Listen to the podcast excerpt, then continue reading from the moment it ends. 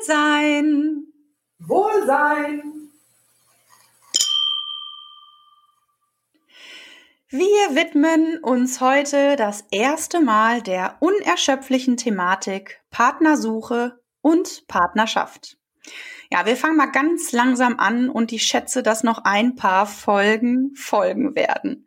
Raumschiff Partnerschaft unendliche Weiten. Wir schreiben das Jahr 2021. Hallo und herzlich willkommen zur Folge Warum ziehe ich immer den falschen an? Und damit meinen wir nicht den falschen Pulli, sondern den falschen Partnerin oder den falschen Partner. Ja, ich bin Katrin und äh, wir freuen uns, dass du wieder dabei bist und uns zuhörst. Äh, am Schluss haben wir wieder eine Checkliste für dich mit heißen Tipps und Tricks, also bleib auf jeden Fall bis am Ende dabei. Ja, Sonja, was fällt äh, dir denn zu dieser Thematik Partnersuche und Partnerschaft ein? Ja, warum ziehe ich immer den Falschen an? Äh, da fällt mir viel zu ein. Wie viel Zeit haben wir denn heute so? Äh, äh, keine Ahnung. Dann, dann, dann mache ich es mal kurz. Ja, ähm, du kennst es wahrscheinlich, ähm, die Partnerschaft, die am Anfang vielversprechend aussah und sich dann im Nachhinein doch als Griff ins Klo entpuppt hat sozusagen. Sonst würdest du dir diese Folge mit dieser Überschrift jetzt wahrscheinlich auch gar nicht anhören. Ähm, ja, ich kann aus meinem Leben da auch genug erzählen. Ähm, ob es jetzt der Typ war, der ähm, nur Oberkante, Unterlippe kannte, wie sich im Nachhinein rausstellte, oder der mit seiner Playstation oder mit seinem Computer verheiratet war und die Nächte durchgezockt hat. Ob es der Typ war, der sich äh, sein ganzes Leben irgendwie zusammengelogen hat, so aller Baron Münchhausen, der wäre wahrscheinlich neidisch gewesen ähm, oder ob es der Typ war, dem man das Leben erklären musste, den man an die Hand nehmen musste und der im Prinzip, weil sie auch nicht, noch nicht mal eine Überweisung bei der Bank alleine ausfüllen konnte. Ähm, es gibt genug, was man da erzählen kann. Ähm, ja, falls sich jetzt hier jemand wiedererkennt, alles ist gut. Ich bin dankbar für jede einzelne Erfahrung, denn genau das hat mich heute hier hingebracht. Ähm, also ich möchte niemanden schlecht machen, das möchte ich nur noch mal eben deutlich machen. Aber das sind eben ja, Geschichten, die das Leben schrieb, wie man so schön sagt. Ähm, ja, aber nun äh, Spaß beiseite.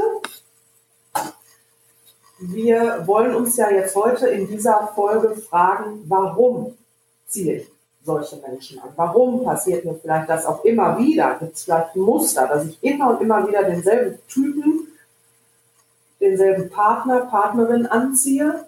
Und ähm, da sind wir natürlich wieder, wie so oft, beim Thema Resonanz. Ja, also wir müssen uns fragen, was sende ich aus, was strahle ich aus, wie denke ich über mich, dass ich vom Universum oder wie auch immer genau diese Antwort kriege, diese Menschengeschick kriege. Und ähm, ja, wir haben jetzt, glaube ich, mal so ein Best-of ähm, hier zusammengestellt.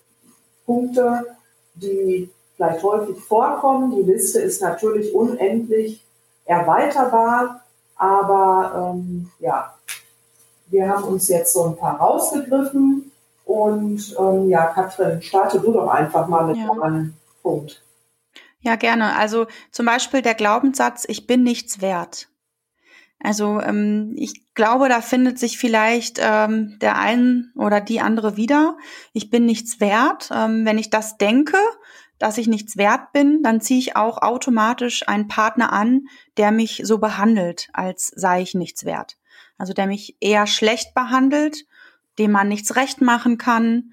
Und ähm, ich glaube, dass es viele Frauen gibt, ähm, die darunter leiden. Und ähm, ich denke mal, das hat sehr, sehr, sehr viel mit dem Glaubenssatz, ich bin nichts wert zu tun. Ne?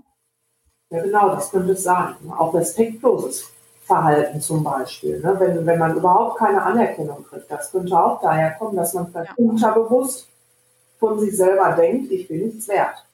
Mhm. Beziehungen, in denen man einfach immer unter ferner Liefen kommt. ja, wo alles andere wichtiger ist, wo Hobbys wichtiger sind, irgendwelche Dinge, die zu erledigen sind, äh, Freizeit äh, alleine, Sport, keine Ahnung, also Partner, die wirklich ihren Terminkalender so vollgepackt haben, dass man glaubt irgendwie, die haben gar keine Zeit für eine Partnerschaft. Was könnte dahinter stecken? Da könnte hinterstecken, dass ich vielleicht unterbewusst aussende, ich bin nicht wichtig. Ja, ich muss nicht gesehen werden oder ich werde nicht gesehen.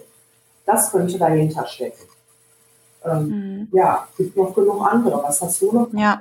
Ja, zum Beispiel ähm, das Thema Helfersyndrom. Ähm, ich kann mir auch gut vorstellen, ähm, dass Menschen, die ein Helfersyndrom ausstrahlen, und da sind ja gerade wir Frauen auch dafür prädestiniert, dass die eher äh, Partner anziehen, die so eine einzige Großbaustelle sind. Also da glaube ich auch, dass sich viele äh, äh, wiederfinden in der Thematik. Also Frauen oder Männer, die halt gerne und oft helfen und immer parat stehen und machen und machen und machen und machen. Ähm, ich glaube, die geraten dann vorrangig an einen Partner, der halt echt äh, ja viel ganz ganz am Anfang seiner Karriere steht, würde ich sagen, oder? ja, genau. Der dann irgendwie Großbaustelle, wie du so schön gesagt hast, äh, ob es psychisch ist, ob es finanziell ist oder in welcher Lebenslage auch immer, den man da quasi an die Hand nehmen muss. Genau. Ähm, geht auch umgekehrt. Ich kann auch das aussenden, dass ich Hilfe brauche, dass ich jemanden brauche, dass ich unselbstständig bin. Dann kommt natürlich der große Beschützer äh, an, der der alles regelt, der mich unterstützt, der mir sagt, was ich zu tun habe, ähm, ist vielleicht auch auf den ersten Blick gar nicht so schlecht, aber dadurch wird mir natürlich auch die Chance genommen, mich selber zu entwickeln, ja, selber mich auf eigene Füße vielleicht irgendwann mal zu stellen und ähm, kann natürlich auch schnell in Bevormundung kippen. Ja, also einer, der wirklich so dominant ist, äh, dass ich im Prinzip überhaupt gar nichts mehr zu sagen habe. Also, ja, wie gesagt, die Dosis macht das Gift. Es ist sicherlich nicht schlecht, wenn man unterstützt wird, aber wenn es halt zu viel wird, dann ähm, ja, kippt das Ganze halt eben auch wieder. Ja, mhm. was, das waren jetzt so, ja, so, so ein paar Punkte. Ne? Also ich glaube, da finden sich schon viele wieder, denke ich mal, aber ähm, ja, es gibt ja. Im Grunde genommen vier Prototypen oder vier Glaubenssätze, so jetzt als Beispiele mal, ne? Genau, genau. Und ähm, im Prinzip sind wir jetzt auch schon wieder bei unserer Checkliste angekommen, wo wir das, was wir jetzt gerade so besprochen haben, einfach mal zusammenfassen. Und dann starte du doch mal. Ja, gerne. Also ja, für äh, die Checkliste ähm, Folgen haben wir zwei Punkte ähm, aufbereitet. Ähm, der erste Punkt ist, wenn du dich in einer Beziehung wiederfindest, wo sich immer wieder Muster wiederholen und du unglücklich bist und ähm, du nicht zufrieden bist und irgendwas falsch läuft, frage dich, was könntest du ausstrahlen, dass du diesen Typ Menschen angezogen hast? Oder wenn du noch nicht in einer Beziehung bist, überlege dir, was sendest du aus nach außen? Wie wirkst du nach außen? Oder was könnte es sein, dass du aussendest? Denk mal drüber nach, wie denkst du über dich selber? Das wäre so der erste Punkt. Genau. Und ähm, der zweite Punkt ist eigentlich auch ein Tipp ähm, im, im, Vorfeld einer Beziehung oder gerade zu Beginn. Also wenn man merkt, also man hat jemanden kennengelernt und okay, könnte in Richtung Beziehung gehen, hat Potenzial, ähm, dann rate ich, notiere dir drei oder vier Punkte, die für dich in einer Beziehung absolut gar nicht gehen. Also No-Gos, die auch nicht verhandelbar sind. Das können Dinge sein wie Gewalt oder unkontrollierter Alkoholkonsum oder Eifersucht geht auch für manche überhaupt nicht oder, ach, weiß ich nicht, einen guten Kontakt äh, oder regelmäßige Treffen mit Ex-Freundinnen oder wie auch immer. Also jeder hat Punkte, die für ihn überhaupt nicht gehen und wo ich auch sage, nein, da muss ich auch nicht dran arbeiten. Notiere dir diese Punkte und kommuniziere sie ganz offen und deutlich am Anfang einer Bekanntschaft. Weil wenn der andere damit nichts anfangen kann, ist diese Beziehung zum Scheitern verurteilt. Das ist ein guter Tipp und äh, ich mache das tatsächlich. Und dann muss man auch sagen, klar, wenn der andere damit nichts anfangen kann, so traurig wie es dann ist, dann hat es keinen Sinn. Aber man hat sich wahrscheinlich im Nachgang viel Ärger erspart.